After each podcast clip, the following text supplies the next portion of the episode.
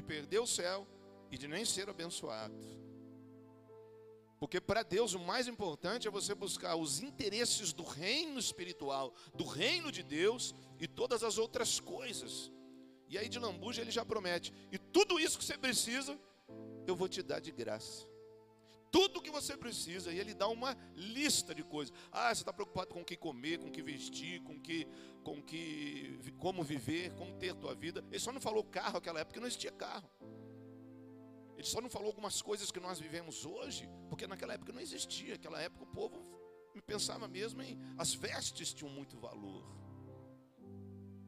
Então ele está dizendo: a tua bênção está na minha mão. Agora, é até um ponto de, de, do que eu vou falar hoje, na ministração de hoje.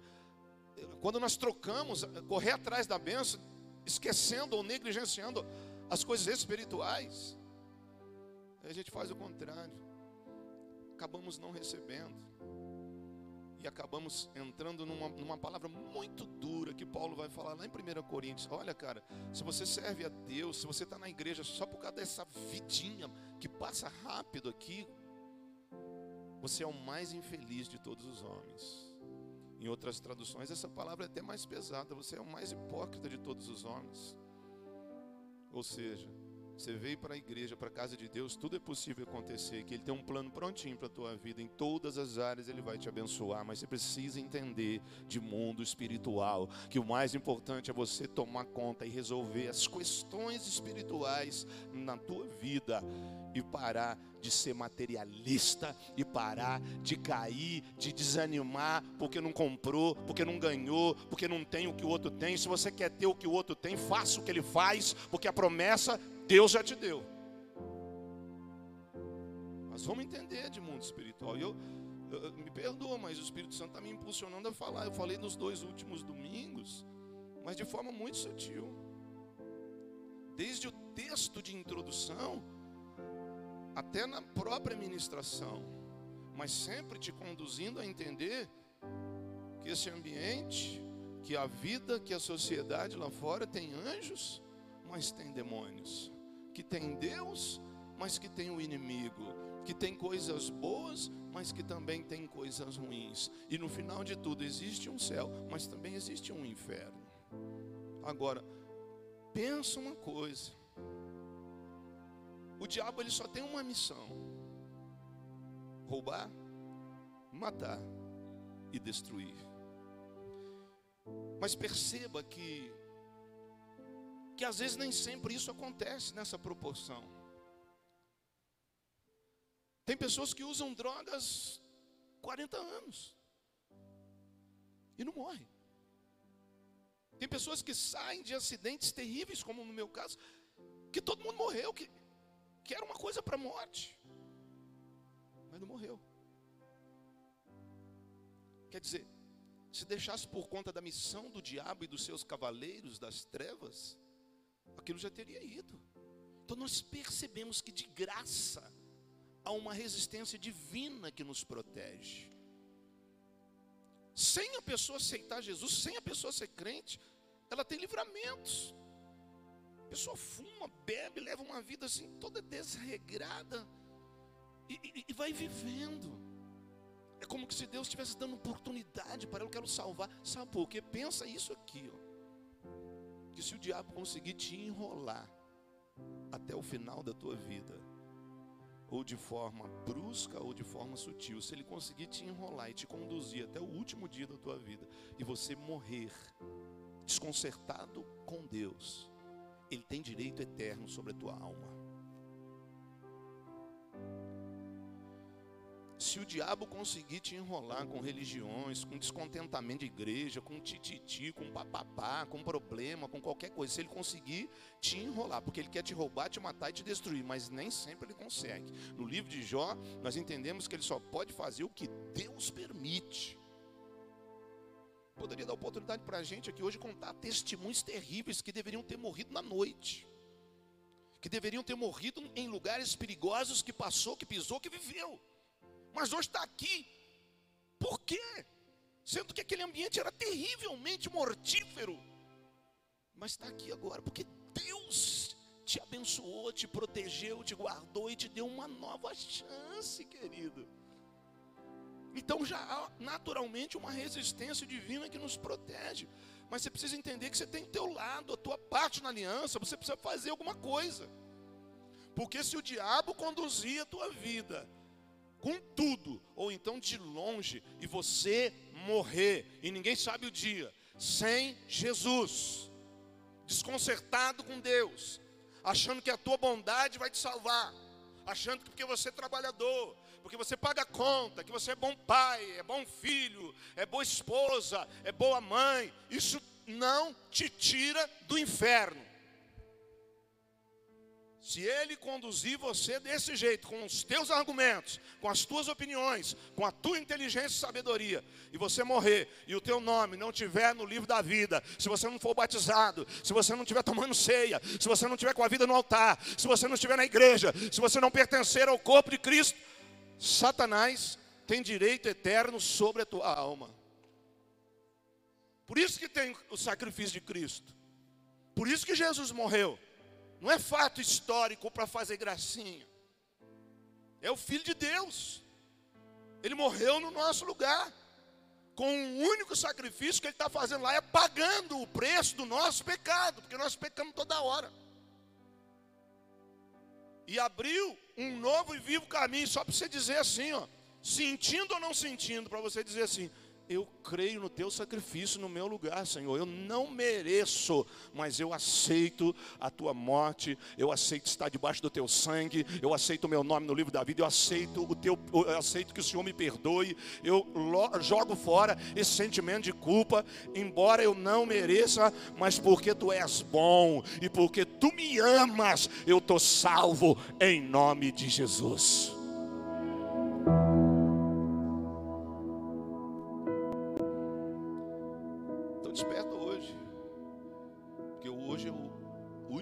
Episódio da série. É? é senti de trazer uma ministração sobre coisas espirituais, terceiro domingo atrás, e rendeu. Já estou falando terceiro domingo, que eu, eu percebi que, que ficou alguma coisa escondida na vida de alguém. E que Deus quer desentulhar, tirar esse tatu dessa toca hoje. Deixa. Deixa. Deixa o Espírito Santo mexer lá. Vai doer um pouquinho. Talvez vai te envergonhar. Mas tua vida vai mudar. E eu estou falando que de algumas décadas para cá, Satanás ele mudou o jeito de combater a igreja. Ele não está mais numa guerra sanguínea, um enfrentamento cara a cara mudou o jeito. Tipo Guerra Fria. Mas a batalha espiritual é real. E ele está trabalhando no emocional. Então, ao invés de levantar contra crente, matar crente, matar crente, ele viu que não estava dando lucro. Ele mata crente, mas o crente não é dele. A alma não é dele, é do, é, é do Senhor. Mata crente, mas ele vai para o céu. Eu não estou perdendo. Então, o negócio é a gente trabalhar na vida dos crentes. Então, o negócio é a gente fazer os caras ficar religioso, duro, crítico dentro da igreja, mas com o coração fechado, dentro da igreja, mas falando mal dos outros, dando glória a Deus aqui, mas falando mal ali. Então ele foi trabalhando no emocional. E aí, infelizmente, conseguiu amarrar muitas famílias, conseguiu derrubar pastores, conseguiu fechar igrejas, muitos escândalos em pouco tempo, atrás aqui para cá. Então nós precisamos estar atentos a essas coisas. Porque essa guerra ela não parou. Ela mudou de estratégia. Mas para quem está focado nas coisas de Deus, Deus revela essas coisas e a gente se defende. É isso que nós estamos fazendo aqui. O objetivo disso aqui, gente, não é te ofender. O objetivo disso aqui é te soltar para você viver melhor. Porque estão, tem coisas na tua vida que, embora estão tocando a tua vida física e emocional, mas elas têm origem no espiritual. Então eu estou falando de uma forma sutil, não é para arrancar a cabeça do diabo, não. Nós vamos humilhá-lo com a palavra de Deus. Nós vamos fazer ele se deslocar da família, da vida de muita gente, de forma categórica, como nosso Deus faz, forma limpa, com uma ordem só, porque a nossa fé alcança que a palavra de Deus é a espada poderosa do céu contra as trevas. Que o Espírito Santo é um fogo que consome, que destrói os inimigos. Que o nosso Deus é tão poderoso que antes da gente conhecer Ele já deu tanto livramento para nós. Eu tinha 14 anos e fui atravessar um rio que depois de, de, um dilúvio, assim, 40 dias de chuva, e a gente roubava milho do outro lado. Eu não sei aonde que eu andava com a cabeça, mas eu não estava bem da cuca. Que a gente pegava saco de estopa, amarrava na cintura e atravessava nada aquele rio sujo, aquele rio profundo, aquele rio que matou tanta gente. E a gente atravessava e a correnteza era tão forte que a gente tinha que sair lá em cima, ia nadando, nadando para vir parar aqui, ó. Porque do outro lado tinha um milharal e a gente roubava milho. E enchia o saco, aí voltava lá para cima, jogava o saco lá em cima e vinha boiando com o saco na mão. Só que eu tinha 13, 14 no máximo. E eu sempre andei com uma turma de amigos sempre mais velhos do que eu. Eu fui, fui sem, nunca tinha nadado. Chegou no meio, eu acabou a força, o, o saco soltou, enrolou na minha perna, deu cãibra, eu já fui embora. E alguém do meu lado pegou eu assim puxou pelo cabelo. Se fosse hoje não dava certo, cara. Você vai ficar careca. Só os homens. É, me puxou. E todo mundo lá na, dos meus amigos, sabe, era para ter morrido. Aí eu fomos embora, né? Pegaram um milho, dá um pouco para mim. Não fala para minha avó, não fala para minha avó, senão não deixa eu sair de casa. Sabe? Deus me deu livramento, cara. Isso é um de 30 que você também tem livramento, é isso que você precisa entender, que não foi à toa. Acredite no mundo espiritual, o diabo queria te levar aquele dia. É o tiro que não pegou, é a droga que você teve o over. Pá. Não foi o remédio que te curou, não, foi o anjo que desceu, foi Jesus, porque Ele te ama. O acidente, tantas coisas, tantas armadilhas. E Deus te deu o livramento, cara. Mas não é só isso, é só para você chegar aqui, para você agora trilhar um caminho diferente. Para você agora ser alguém do lado de Deus, carregar essa glória, encher o ambiente que você mora de luz, de coisas boas. Porque o diabo ele, ele, ele mudou o jeito de trabalhar, aí ele, a, a pessoa até aceita Jesus e ele fica muito paciente. Ele tem que sair, ele tem que ficar ao derredor, e ele começa a observar, e ele vai esperar só um momento momento de tristeza, momento de, de, de discussão com alguém, aí já abre aquela brecha, aquela legalidade, fala mal. Lembra que nós passamos uma fase terrível na igreja de, de só falar mal? Eu fiquei doente. Que cada esquina, conversa de crente, era falar mal da igreja do fulano. O diabo dançou, derrubou muita gente. E esse tipo de pessoa, depois eu acompanhei quando eu aprendi isso, um povo que não conseguiu ser próspero, um, povo que não conseguiu ser feliz, um povo que não conseguiu sorrir. Um povo que talvez até hoje estão espalhados por aí falando mal dos outros. Esse povo é, é, estão com um grave problema. Eles não conseguiram entender que o diabo pegou eles dentro da igreja. Palavra de Deus nos explica muito bem esse ponto. Ou você é fonte de um tipo de água, porque de dois para ele não serve.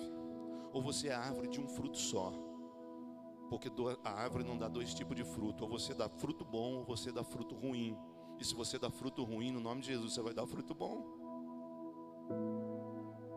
Infelizmente, a igreja. Eu, quando cheguei na igreja, eu achei que todo mundo era crente. Olha que eu vi tanta coisa acontecer. Eu falei, rapaz, mas nem lá no mundo era desse jeito. Vocês têm uma língua tão afiada. Vocês falam mal demais. Mas Deus me, me protegeu. E eu nunca participei de rodinha de fofoca. Eu já cheguei com uma profissão que, que, que me cobrava assim uma postura diferente. Eu nunca participei de, de, de falar mal. Até quando eu tive pastores que saíram um pouco fora da presença, da, da, da direção de Deus. Eu continuei firme ali, eu consegui ouvir a voz de Deus. Deus falou: ouve, aprende, obedece, não faz nada, não cabe a você. Sou eu que trato com eles. Porque muita gente que quer fazer com a própria força acabou sendo pego nessa isca, nessa armadilha. Então eu falei da forma que o inimigo está operando na vida do povo de Deus e de muita gente. Primeira coisa que eu falei lá atrás, lembra? Que ele tem sim, um trabalho eficaz para te deixar longe do conhecimento da verdade, ou seja, para você não ter vontade de ler a palavra de Deus. Para você ler tudo que é tipo de literatura, bobagem, internet, se encher de entretenimento. Mas quando você vai ler a palavra de Deus, ah, como é ruim aquilo. Porque não quer. Porque a leitura por si só, ela deixa a pessoa inteligente, deixa a pessoa com uma oratória melhor, deixa a pessoa com um conteúdo para falar, para tornar um diálogo mais agradável. Mas a leitura da palavra de Deus, além dela trazer isso, ela traz cura, libertação, salvação e sabedoria.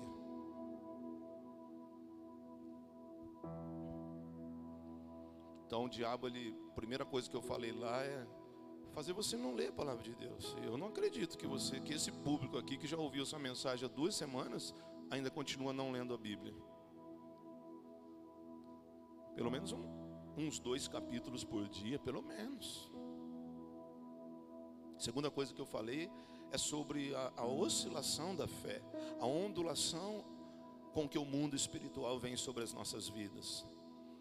Né? Que muita gente foi enganada achando que aquele primeiro boom da fé, primeiro amor, aquele momento gostoso que a gente adorava fácil, papapá, ia ser para sempre. Aí não entendeu que tem um período de sequidão, não entendeu que tem um período de deserto, de aridez, o período que você não pecou, que você está bem, mas a glória não vem para você. Esse troço é estranho, né? E muita gente aí nesse momento aqui, onde as trevas ficavam assim com os olhos bem abertos, esperando a pessoa criticar, esperando a pessoa desanimar, esperando a pessoa contestar, esperando a pessoa dar uma legalidade, só uma brecha, para elas entrarem ali. Então eu expliquei sobre a oscilação da fé, que nenhum ser humano da face da terra, nem homem nem mulher, os maiores nomes bíblicos, tiveram a totalidade dos seus dias cheios da glória de Deus. Não, foram dias difíceis, foram dias terríveis. Que aquele cara que estava podendo hoje, no dia seguinte, parece que era o mais fraco de todos. Mas a questão aqui é perseverar até o fim. Semana passada eu falei mais na área emocional, de como as trevas operam nas pessoas mais pacientes, nas pessoas mais fleumáticas, naquelas pessoas que eh, são mais é, tranquilas para resolver as questões. Que as trevas procuram usar o próprio sentimento da pessoa para destruir ela. E daí falei do outro lado, das pessoas que são mais sanguíneas, mais coléricas, as pessoas que, que, que falam mesmo, que não guardam, que não levam desaforo para casa, que as trevas trabalham aqui para que a pessoa se autodestrua. Lembra? E hoje eu vou falar mais uma coisa também. Que a Bíblia nos ensina e fala sobre novos prazeres. O que eu estou querendo mostrar para vocês são formas ou atos ou ações em que o diabo se aproveita para tentar entrar na nossa vida, porque essa luta, é, é, é, os espíritos eles não dormem, eles não precisam, eles não têm corpo físico, eles não se cansam. Então dia e noite eles estão tentando, tentando. E o trabalho das trevas é te derrubar, é te parar, porque a única força contra o inferno é a igreja de Jesus Cristo. Não existe outra religião, não existe lutador de MA, não existe força física não existe bondade humana. O que existe é o alicerce do sangue e do nome de Jesus Cristo. Se você estiver sobre isso, você é um problema para as trevas. Eu trabalhei muitos anos no estado. As pessoas têm o hábito de falar para mim: Você é aposentado? Sou. Aposentou cedo? Claro que não. No Estado você não engana, não, filho. É 30 anos de contribuição. Eu comecei cedo. Quando você estava soltando pipa, eu já estava trabalhando. Quando você estava jogando bola no campinho, eu já estava trabalhando. Foram muitos carnavais e muitos final de ano que você estava desfrutando, eu estava tomando chuva lá no céu. Lá, nenhum. Acho que eu folguei um ou dois só. De 30 anos. Então eu trabalhei muitos anos no, na liberação de veículos apreendidos em todo o litoral norte. O que era apreendido nas estradas, quem liberava era eu, só eu. Todos os veículos apreendidos nas estradas do litoral norte, assim, muitos anos, uns 16 anos mais ou menos. Eu que liberava. Então eu lembro que eu, eu, eu tinha acabado de me converter ainda. Achava que todo crente era crente. Achava que todo mundo que estava na igreja era. e tomava cada uma. Aí me ensinaram, falaram, é nem todo mundo é crente, viu? mas que igreja? Falei, mas é cada um, cada um, né? Cada um tem um jeito de ser aí. Né? Deixa Deus te ensinar aí, né? Hoje é mais fácil lidar com isso. Tem células, tem líder que te ensina, que guarda, que protege você. Mas o novo convertido ficava solto por aí, ó. Aquela turminha lá da mídia, ela virava as costas mim, porque eu não sabia mexer na mídia. Eu ia pro louvor, porque eu não tocava no. Ficava só Deus para segurar a gente na igreja. Você ficava flutuando. E aí a pessoa não quer ir na cela. Você vai na cela, você vai falar do que eu estou falando hoje, você vai dar a tua opinião, você vai ouvir, você vai ser abençoado. Tem alguém que ora por você todo dia muito melhor, a igreja fica muito mais organizada, mais protegida. Aquela época lá, é assim. Eu estava vendo aqui uma rodinha, ô oh, louco, vocês vão derrubar o pastor? Está falando de rebelião. Meu Deus do céu. Não vim de crente ouvindo essas bobagens. Então eu tinha acabado de me converter e um dia chegou um, um, um cara lá para liberar um, um carro. E aí eu sempre ajudei as pessoas, né? Quando era coisa pequena assim, depois que eu me converti, né? Antes eu era muito chato, eu não ajudava não, acabava eh, fazendo mais pirraça ainda. Mas depois que eu converti, fiquei bonzinho.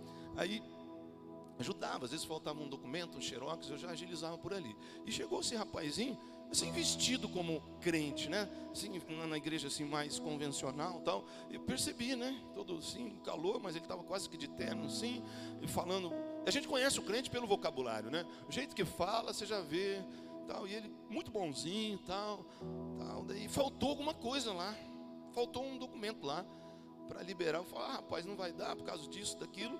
Aí ele falou assim, poxa, me ajuda, moço.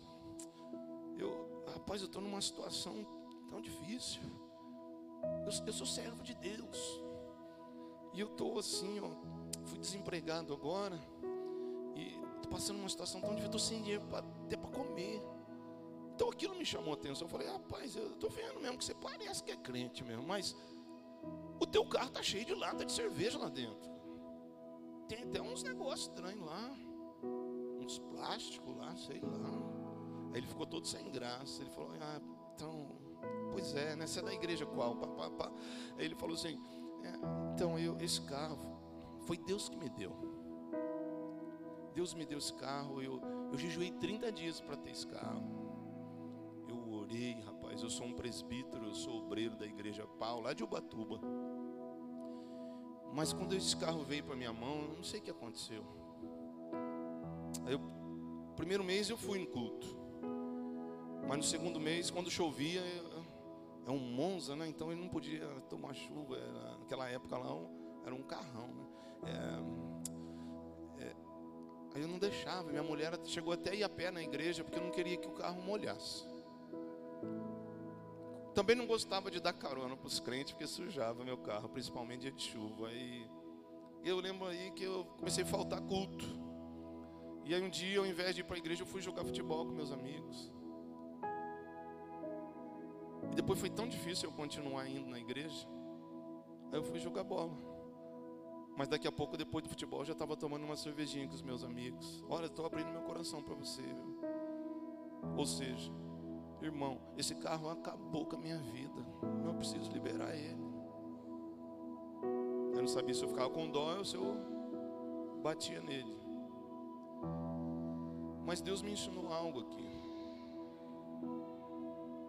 Que certas pessoas na igreja às vezes não podem ser abençoadas. Porque novos prazeres, podem ser tentações ou áreas para que os espíritos imundos tire você da presença de Deus.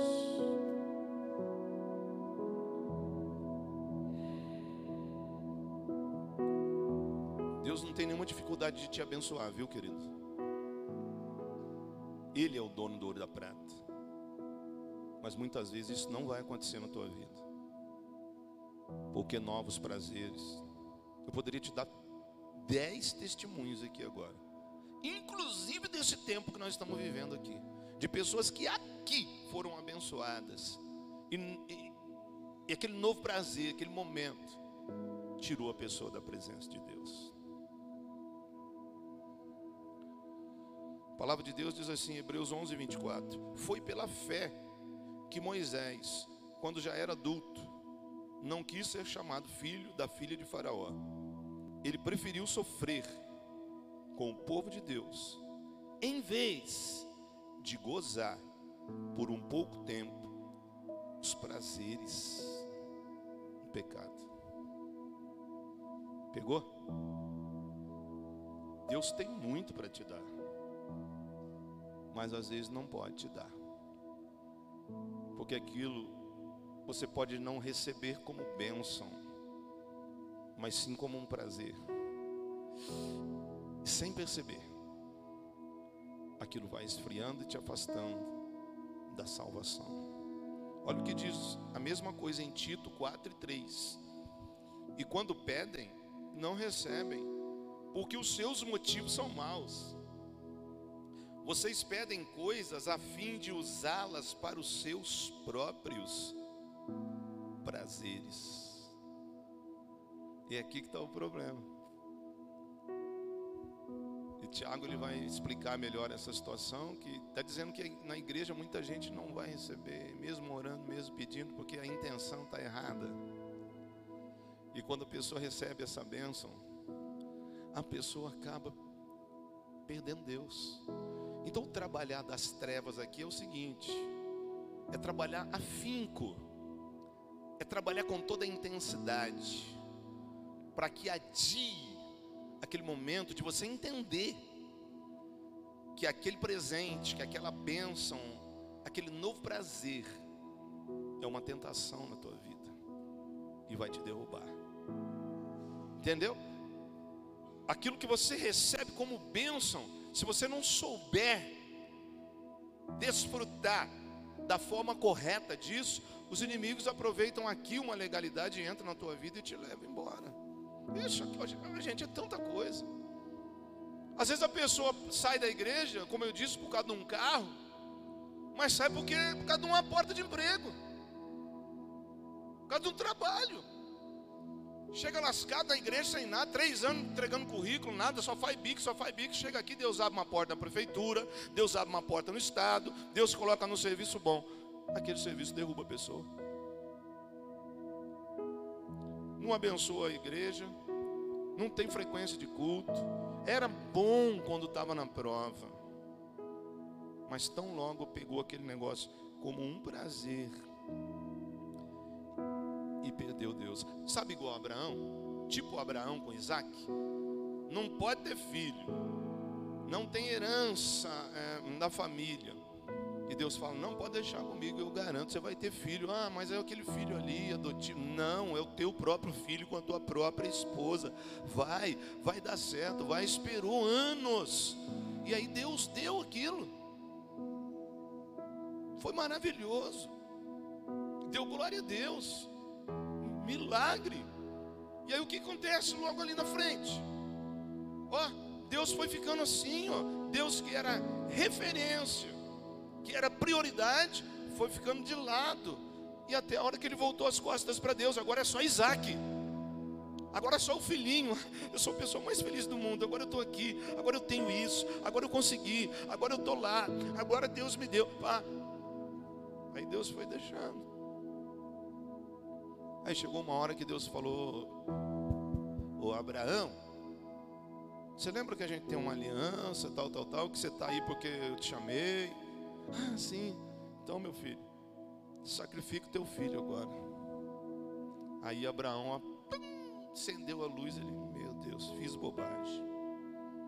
Deixei com que esse presente, que era a coisa que eu mais queria na vida, me fizesse esquecer do meu chamado, me fizesse esquecer do que Deus tinha falado comigo. Gente, eu estou com essa benção aqui, eu não tinha capacidade nem condição de tê-la. Quem me deu foi Deus, e agora eu estou deixando as coisas de Deus de lado. Aí Deus falou: sacrifica ele. Só que Abraão era crente. Se fosse nós, não, nós vamos ficar sem Deus. Esse menino, ninguém toca nele. Tem gente que desvia por causa da família. Se um filho pegar Covid, a pessoa amaldiçoa Deus. Eu conheço pessoas que saíram da igreja há 20 anos atrás porque o marido morreu. Nunca mais voltou. Pôs a culpa em Deus. E aí Abraão era crente. Falou, vou lá fazer o quê? Entendi, entendi, entendi, Senhor. Mas Deus é tão bom e amoroso que eu só queria testar a fé dele. Falou, não, não, Abraão, não precisa matar ele não. Só queria ver, mano, onde que está o teu coração. Porque uma bênção pode se tornar um prazer e te afastar do teu Deus. Vamos sacrificar algumas coisas hoje. O que é que está te afastando? Pode ser tantas coisas. Eu marquei aqui, mas não vai dar tempo de falar tudo isso. Às vezes a conversão de um familiar. Já vi isso na igreja também, pessoa sozinha orando, e Deus demora para converter alguém, a gente não entende, e a gente fica lá provocando, Senhor, um só na tua presença, o Senhor pode é, salvar a família inteira, porque é assim que vai ser, tal, crê no Senhor Jesus Cristo, será salvo tudo, toda a tua casa. Aí Deus dá um, dá dois, vem dois da família, aquela pessoa que estava ali primeira, que estava orando, já não é mais a mesma já começa a deixar os problemas da família, os hábitos e maus costumes entrar dentro da igreja. Aí os, os três já juntam para fazer fofoca do resto. E aquilo que era para ser uma benção, aquele novo prazer destrói aquela pessoa. Eu já vi crente perder Deus e o céu por causa de um curso superior. Há, há, há pouco tempo atrás, os crentes se reuniram e não queriam que os seus filhos mais fizessem faculdade. Por quê? Porque todo filho de crente criado na igreja passou pela, pelo departamento infantil, grupo de adolescentes, jovens e depois jovens adultos, agora vão, vão para as faculdades, não voltavam mais para a igreja. Porque aquele ambiente lá derrubava as pessoas. Os crentes queriam, porque na minha época meu pai não tinha condição de me pagar, nem eu tinha. Eu não tive nenhum familiar com curso superior. Era impagável uma faculdade, mas hoje qualquer um faz. E quando começou isso, foi uma febre. Nem precisa, tem curso que é de, é, é de graça. Mas o ambiente é sempre o mesmo. Aí a pessoa não está acostumada com aquele ambiente, é barzinho, é festa, é não sei o quê aí a pessoa já vai se afastando de Deus. E foram muitos e muitos que perderam Deus, perderam o Espírito Santo para ganhar o curso de direito, para ganhar o curso de engenharia, de administração, de pedagogia, seja lá qual for. Agora, por que não fazer o contrário? Então, por isso é que muitas pessoas dentro da igreja não vivem algumas bênçãos, porque se aquele novo prazer se torna uma tentação, é melhor ficar sem, irmão e ficar com a presença de Deus. Poderia te dar muitas, mas muitas, às vezes até um cargo na igreja. Então o que você precisa perceber é que aquilo que está vindo para você, você tem que agradecer a Deus, celebrar como nós fizemos aqui. Mas não deixa isso te dominar, não, cara. Se tem alguém da tua família que se afastou, que foi da igreja, não cai junto, não. Segura firme em Jesus. Teus pés estão fixados na rocha. Através da tua fidelidade e perseverança, Deus vai trazer um por um. Deus vai fazer, mas não deixa que essas coisas mexam com você. Deus é poderoso, Deus é fiel, Ele vai fazer, mas fica firme. Aprende com essa ministração. Faz a tua parte. O diabo não vai vencer você. Deus já te deu vitória.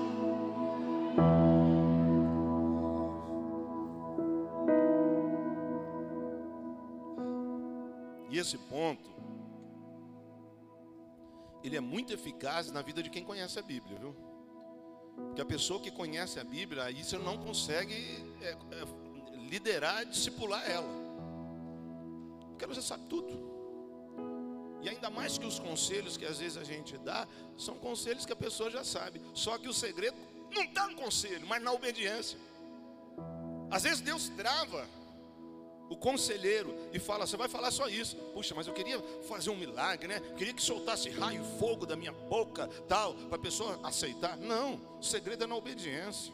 E às vezes você fala uma coisa simplória, fala, vou fazer uma oração, mas o segredo está na parte de quem recebe. Se ele recebe aquilo como direção de Deus, ele é solto, ele é abençoado. Então, a pessoa que conhece a palavra de Deus, entra um espírito de orgulho nela, e você não consegue convencer ela aqui. Fala, rapaz, essa bênção está te tirando da presença de Deus. O teu espiritual já não é mais o mesmo. A tua frequência, não, não, eu sei que eu estou falando, eu sei, Deus falou comigo. A pessoa já foi e não percebeu, já caiu da fé, mas não admitiu. Então, nesse ponto aqui, a pessoa que conhece a palavra de Deus é pior. Agora, o que precisa enxergar é que aquela bênção, aquele prazer, pode estar atuando na tua vida, manipulada por demônios, como uma tentação para te derrubar ali na frente. No nome de Jesus, abre os teus olhos espirituais.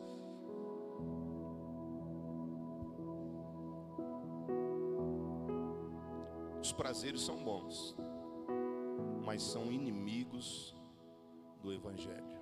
Você pode repetir comigo? Diga comigo: os prazeres são bons, mas são inimigos do Evangelho. Hum. Porque é perigoso no momento de um novo prazer, um novo emprego, uma nova bênção, os demônios trabalharem nisso a ponto de a ponto de nos deixarmos cegos e a gente não vê o, buraco que a gente está se enfiando. Mais ou menos assim. Ah, ah, um pescador, ele lança o, o anzol, põe uma minhoquinha lá, né? Aqui é camarão chique, né? Mas lá na minha terra é minhoquinha mesmo. Pá, joga lá. Aí você vai lá para dentro da água, imagina lá. Então o anzolzinho, tá, a minhoquinha está lá mexendo. e o peixe está com fome. Aí ele chega perto. Que é legal, cara, que ele está com fome, é uma carninha para ele. É o almoço dele. Mas dentro daquele negócio tem um ferro. Dentro daquele negócio tem um gancho. Ele está com fome. Estão dando comida para ele, a bênção. Mas ele não consegue ver a tentação dentro é que fica um monte de peixe, né? só um vai comer. Quem que vai? Quem está com fome? Aí ele vai morder aquilo dali, ó. Mas não vai dar tempo nem de sentir o gosto. Antes de sentir o gosto, vem a dor. E aí já é arrancado daquele ambiente, a vida acabou. É assim que funciona um novo prazer. A aparência é legal, mas o que está por trás pode te matar. Já viu caçar passarinho? Eu estou muito assim lá na minha terra hoje, viu? Eu, eu caçava passarinho, é igual caçar passarinho. A gente, a gente pegava, era a coleirinha, né? Na minha época. Quando pegava um canário, aquilo dava uma briga, que aquilo valia ouro, cara. Mas era mais coleirinha. Então gente, alguém tinha uma numa gaiola. E a gente levava aquilo no mato. Uma coleirinha na gaiola, que cantava muito. E a gente colocava um alçapão pro lado de fora, já viram assim ou não? Colocava um alçapão pro lado de fora com comidinha ali dentro, alçapão aberto, deixava aquilo lá o dia inteiro lá. E na maioria das vezes, quando a gente voltava no final da tarde, tinha outra coleirinha dentro do alçapão. Então, olha isso, que referência chique, que legal. Aquela coleirinha, ela fica ali cantando, cantando, e os passarinhos estão soltos no mato lá, então eles vão chegando perto. Aí quando vê, poxa, lá, lá um irmãozinho da gente lá cantando. Está feliz da vida, olha, ele tem comida, ele tem água. Aí vou descer ali, olha, tem até uma portinha aberta. Eu vou, eu vou lá também, acho que está legal. Aí quando ele entra ali, ó, o sapãozinho, ó, puf. Precisa explicar? Eu nunca vi um crente afastado de Deus feliz. mentira. Porque longe da presença de Deus não há paz. Longe da presença de Deus não há júbilo interno. É só capa, é só aparência. Aquele passarinho que está preso e cantando ali é uma mentira. Deus não fez para ele ficar preso ali dentro com um pouquitinho de raçãozinha e aguinha na hora certa. Ele não tem liberdade. Assim funciona pessoas da igreja que se afastam, que estão sendo usadas não pelo Espírito Santo, mas pelo governo inimigo, para falar para você que está legal, para falar para você que está cantando, para falar para você que não precisa de tudo isso, para levar você a sentir as dores que eles estão sentindo, e você que está livre, mas está desgostoso da vida, vai lá se andar, porque está achando que aquilo é legal. Pisou no pauzinho do alçapão, acabou para a tua vida. As trevas trabalham assim, cara.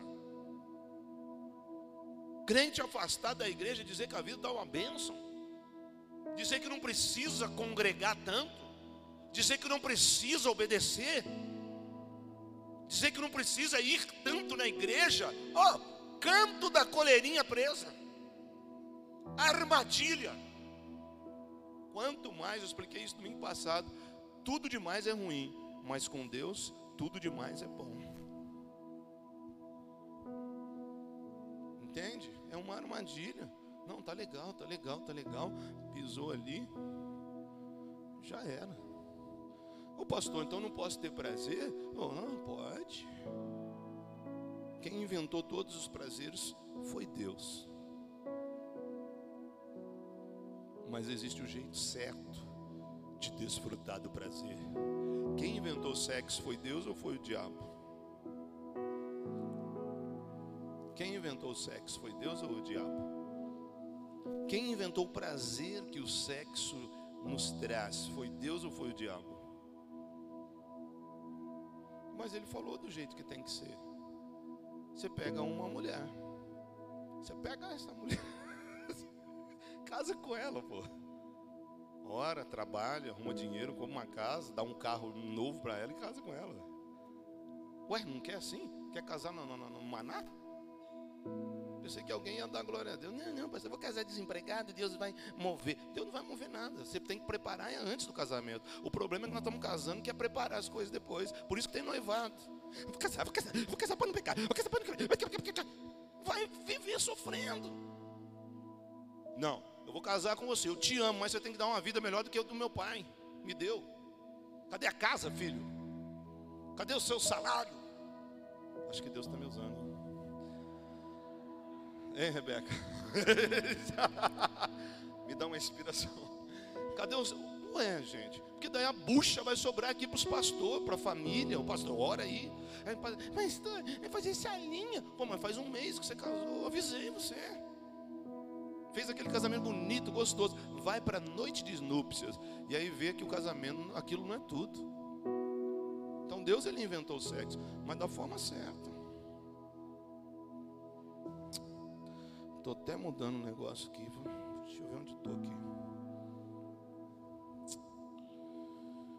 É.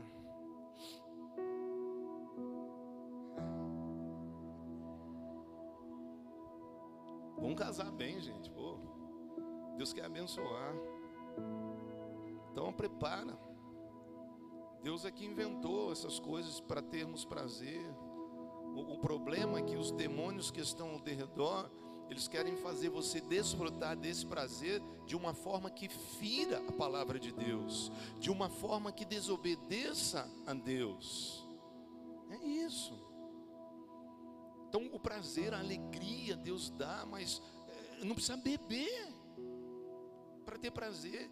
O embriagar aqui para nós não é de cachaça, de vodka, de cerveja. A embriaguez aqui é do céu. A embriaguez aqui é disso aqui, ó. É disso aqui que eu chamei para frente. Vem cá, o Espírito Santo está aqui. Vamos dar glória a Deus, vamos pular, vamos nos alegrar, vamos desfrutar. Mas tem gente que não vem, porque tem vergonha, porque tem medo, porque não sei o quê. o nosso corpo ele precisa de prazer e Deus deu o prazer, mas tem que ser do jeito certo.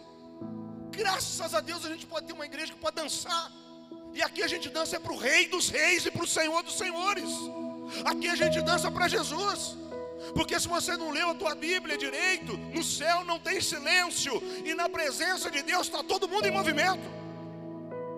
E na presença de Deus tem adoração, tem louvor, tem música e tem dança. E ele está dizendo: todo mundo vai dançar, até os velhinhos, eu não sei como, mas vai, porque ele vai dar uma rejuvenescida no espírito e todo mundo vai ficar curado. É o cara quer ter prazer aonde, meu? Nas coisas que não podem. Não é prazer para você estar aqui, estar vencendo a pandemia, isso não te dá prazer. Todo dia eu vejo um líder comprando um carro e postando isso, não te dá prazer, já não dá bom isso. Já não está bom você estar tá aqui recebendo uma palavra que te cura, uma palavra às vezes que é remédio pesado, ruim, mas que vai dar certo na tua vida. Já não está bom você ter vivido mais um ano de 2020, em nome de Jesus, vai viver muitos anos. Não é prazer para você os teus filhos estarem vivos, ainda que, que alguns ainda estejam afastados, mas a última palavra do nosso Deus é Ele que vai chamar de volta. Não é prazer para você estar aqui nessa noite ao invés de estar deitado num leito de hospital. É que você quer ter um prazer que não pode. É que você tem, quer ter um prazer, talvez, de viver com algo que Deus não quer para você, porque aquilo vai, pode tirar você da presença de Deus. Poxa vida, pode ter prazer sim, porque quem inventou o prazer foi Deus. Essa semana foi luta, gente. Essa semana foi difícil. Essa semana foi tão complicado. Nós liberamos uma palavra aqui, já né? essa, é esse é o terceiro domingo. E quantas coisas espirituais aconteceram no decorrer dessas semanas, hein? Hum. Gente até viu coisa aí, viu? Segunda-feira, Deus me deu uma ordem, Deus falou comigo. E eu só obedeci na terça-feira. Deus falou comigo na segunda. Meditei, meditei, meditei. Na terça-feira eu obedeci a Deus. Na quarta-feira eu não consegui levantar da cama. Mais doente. Eu levantava e a minha cabeça rodava e tinha um mundo em cima de mim. Ruim. Você já viu é, é, engenho de moecana, é, parecia que eu tinha passado ali. Mas podia relar. Mas muita dor. E o pior, o pior, com todas as dores que você pensar, eu estava sentindo, mas não era só dor física, era uma angústia junto, era uma enfermidade na alma, era uma vontade de, de me matar. Eu fiquei o dia inteiro dentro do quarto. Aquilo que eu tinha comido no, na noite anterior, parece que veio aqui, eu não conseguia tirar para fora, ficava me sufocando. E eu não fui para o hospital, porque eu não tinha condição de sair da cama. E eu falei: não me leva, porque senão vão me entubar. Não me leva, vou ficar aqui. Eu vou ficar, eu estou muito ruim, mas eu sabia que era uma guerra espiritual. Eu sabia. Dia terrível a se esquecer. Ah, que Covid, cara? Isso aqui, Covid é, é fichinha. Você chegar lá, eles vão descobrir uma nova enfermidade com tudo que eu estou sentindo aqui, mas muito ruim. Eu sabia, eu sabia. Nós estamos liberando uma palavra no mundo espiritual. Eu sabia que era uma retaliação, eu sabia que eu estava em guerra, eu sabia que eu estava passando por uma luta espiritual vai, vai, vai ah, dá um chazinho aí. Ai, dá uma de pirona agora, porque ó, papai, você vai morrer? Não, fica tranquilo que ó, nós vamos passar. Aí todo mundo longe de mim, né? Ele pode contagiar alguém. Falei, isso, fica longe lá, porque tem tudo aqui hoje, viu? Na quarta-feira. E fui dormir assim. Que terrível, hein? Que terrível. Meu Deus do céu. Aí na quinta-feira, né, eu ainda acordei da noite de quarta para amanhecer quinta na madrugada, mas muito ruim. Ai, me dá um pouco d'água, por favor, me dá um pouco d'água. Nossa, é, três horas, é, não sei como que vai ser. Hoje, se continuar assim, não sei. Mas quando amanheceu, o meu olho foi, pum, me deu fome na hora e a força voltou imediatamente. Já pulei da cama e vida normal. Aí eu já estou lá fazendo. O papai acordou. Olha lá, fazendo um café. Olha lá. Entendeu? Luta espiritual. Dias ruins. Sabe o que, eu fiz naquele dia que eu fiquei deitado o dia inteiro? Ou eu dormia ou eu lia. Eu acordava e lia. Nesses últimos meses foi o dia que eu mais li, porque eu entendo de guerra espiritual. E eu sei que naquela batalha travada, se eu me mantivesse vazio e frio, o inimigo poderia entrar naquela hora ali. É nesse momento difícil da vida que as pessoas vão para as drogas. É nesse momento difícil da vida que a pessoa põe um cigarro na boca porque fala que aquilo vai acalmar. É naquele momento difícil da vida que a pessoa vai para religiões, vai para macumba, vai para qualquer lugar e põe a vida deles ignorantemente na vida de qualquer conselheiro. Mas sabe o que eu fiz naquele dia que eu não conseguia nem olhar para ninguém? Consegui ler a palavra de Deus e li muito, e li muita leitura boa, e li muito e me enchi, sem ter força nenhuma, porque eu tinha que manter um conteúdo dentro de mim, porque o texto que nós lemos diz que a casa vazia, os demônios voltam, e se tiver vazio ele vai entrar. Ele pode até ter entrado, nós nos confrontamos face a face, mas a palavra de Deus entrou na minha vida, e eu estou aqui para dizer para você: nós sempre vamos vencer.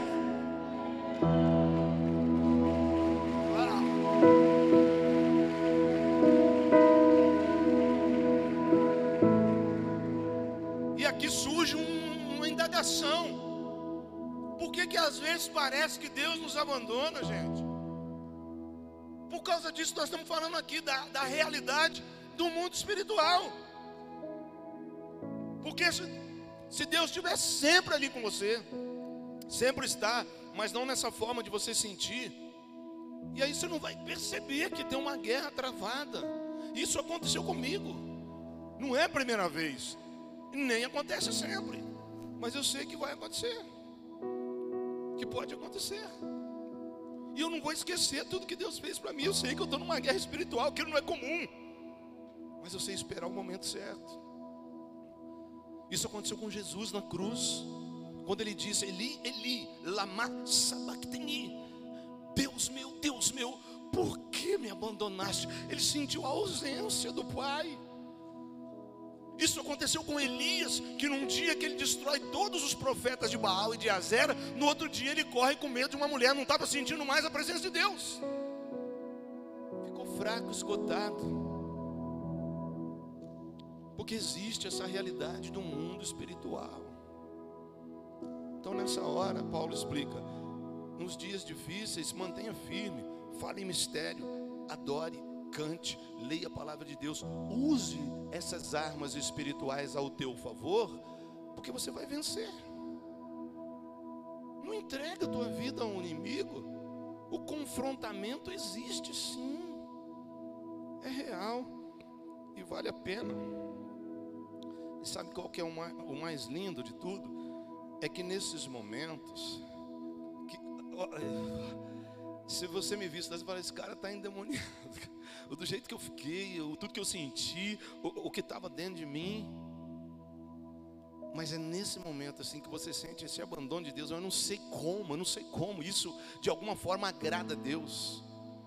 E mesmo assim, sem força, eu consigo dizer que eu amo Ele, eu consigo pedir a ajuda dEle, eu consigo dizer, Senhor, ó, tá ruim, mas eu sei que Tu estás comigo, eu sei, sabe, cara? Eu consigo ver o mundo espiritual que Satanás ali, igual em Jó, agora ele está sofrendo, ele está machucado, ele vai. Não, eu não estou sentindo nada, eu não estou vendo nada. Pelo contrário, Deus parece que está tão longe de mim, mas eu posso abrir a minha boca e dizer: Senhor, eu te amo muito nesse jeito aqui, nesse estado aqui, porque sei que mesmo eu não sentindo no meu corpo, eu sei que jamais me abandonarás. O Senhor falou que jamais abandonaria os teus, então eu te louvo, eu te adoro. Aí no outro dia está tudo diferente, nós estamos cheios da glória de Deus. Ah, isso é a realidade do mundo espiritual. É você se manter sempre o mesmo no, momento difícil e no momento bom. É assim que nós vamos prosseguindo. E para terminar, gente, eu não vou falar de novo domingo que vem, não. Nós vamos passar alguns minutinhos, mas nós precisamos concluir. Eu falei concluindo aqui agora, novos prazeres. Cuidado com isso, viu? Cuidado. Nós trabalhamos com uma liderança, com supervisão. Orem juntos. Olha, tem uma proposta de emprego agora. O que, você acha, líder? Vamos orar. Né? Ele não manda na tua vida. Mas duas cabeças, três, às vezes pensam melhor do que uma só. Vamos, vamos orar, vamos pedir a Deus, vamos pedir uma confirmação para Deus. Porque eu não quero que esse negócio, eu vou ganhar até bem, mas eu não quero que nada seja um prazer para me derrubar da fé, para me tirar quero trabalhar, preciso trabalhar, preciso fazer esse curso, preciso estar, vou ficar ausente esse período, preciso fazer essa viagem, mas não deixa isso te derrubar, não deixa isso desfazer de tudo que Deus vem fazendo na tua vida.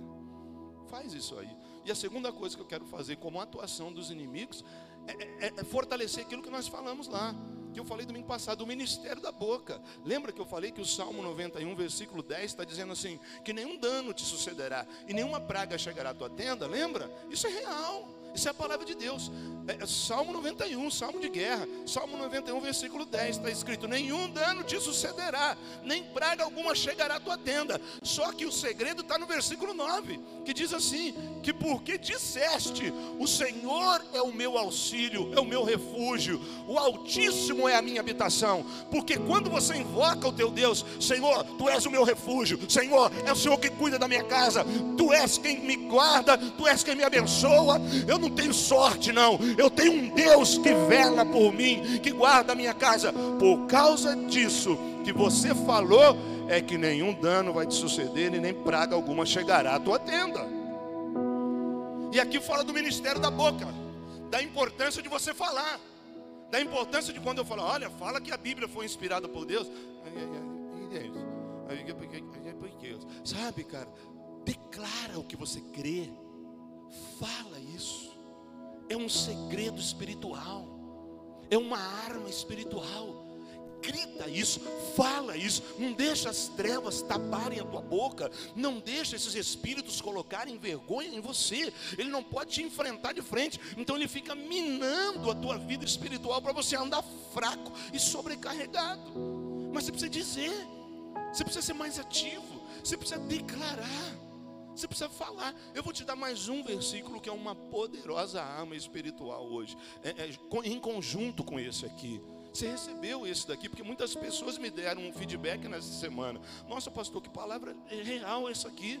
O, o, mal não vai chegar dentro da minha casa. Tem uma tradução que fala que ele não vai chegar nem perto. Mas ele não vai chegar nem perto e não vai me atingir, porque eu estou dizendo: o Senhor é o meu refúgio, o Altíssimo é a minha habitação. Fala isso todo dia, fala isso agora. Coloca, canaliza isso, faz isso virar um hábito na tua vida. O Senhor é o meu refúgio, nenhum mal me sucederá. O Senhor é o meu refúgio o Altíssimo é a minha habitação. É uma declaração de fé.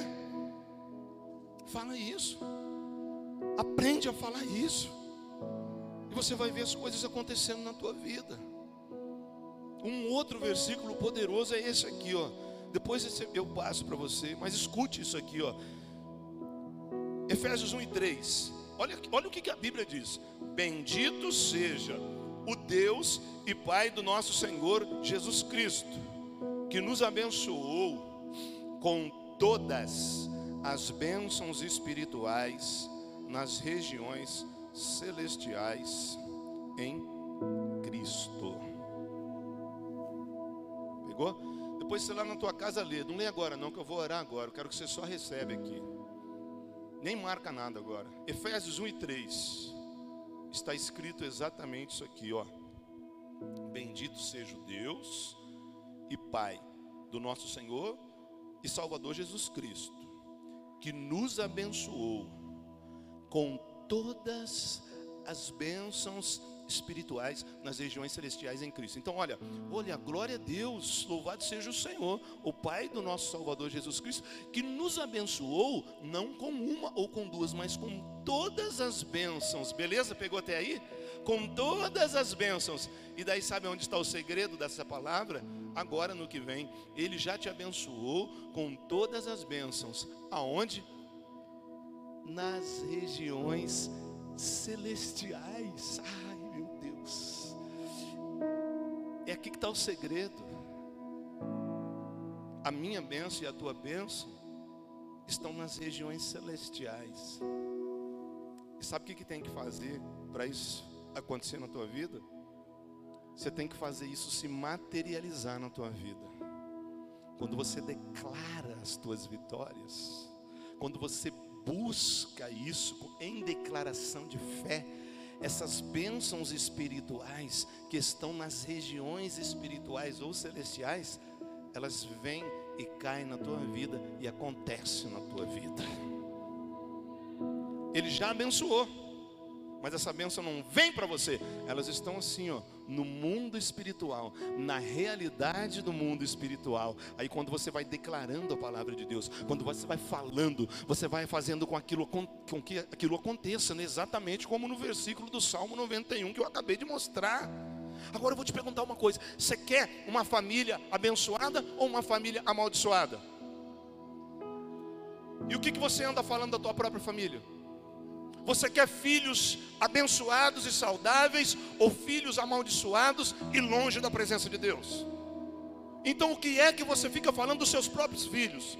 Você quer uma igreja cheia de poder e abençoada, ou você quer uma igreja tribulosa, uma igreja embaraçosa, uma igreja que só tem problema? O que é que você fica falando da tua igreja? Você quer ter uma vida cheia de bênção, ou você quer ter uma vida cheia de doença e de miséria? Você quer ter um casamento abençoado ou você quer ter um casamento que tira toda a possibilidade de alegria na tua vida? O que é que você fala do teu casamento? Até onde você quer chegar? O que você espera de 2021? As bênçãos todas estão nas regiões celestiais e elas vão acontecer na tua vida na medida que você declarar coisas boas. Ministério da boca. Ou seja, tem muita gente na igreja, não aqui não, por aí, que está com a vida amarrada e desgraçada, sem a graça de Deus, porque ela mesma acabou com a vida dela. Sinto de fazer uma coisa que os homens, só os homens fiquem em pé, por favor. Só os homens.